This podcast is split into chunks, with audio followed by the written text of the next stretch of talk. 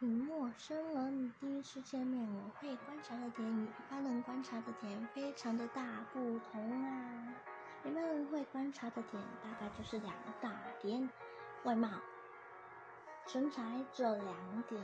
我呢，个人是观察比较细致入微，嗯，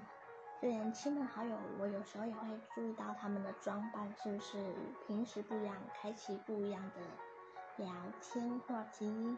那我个人第一次，嗯，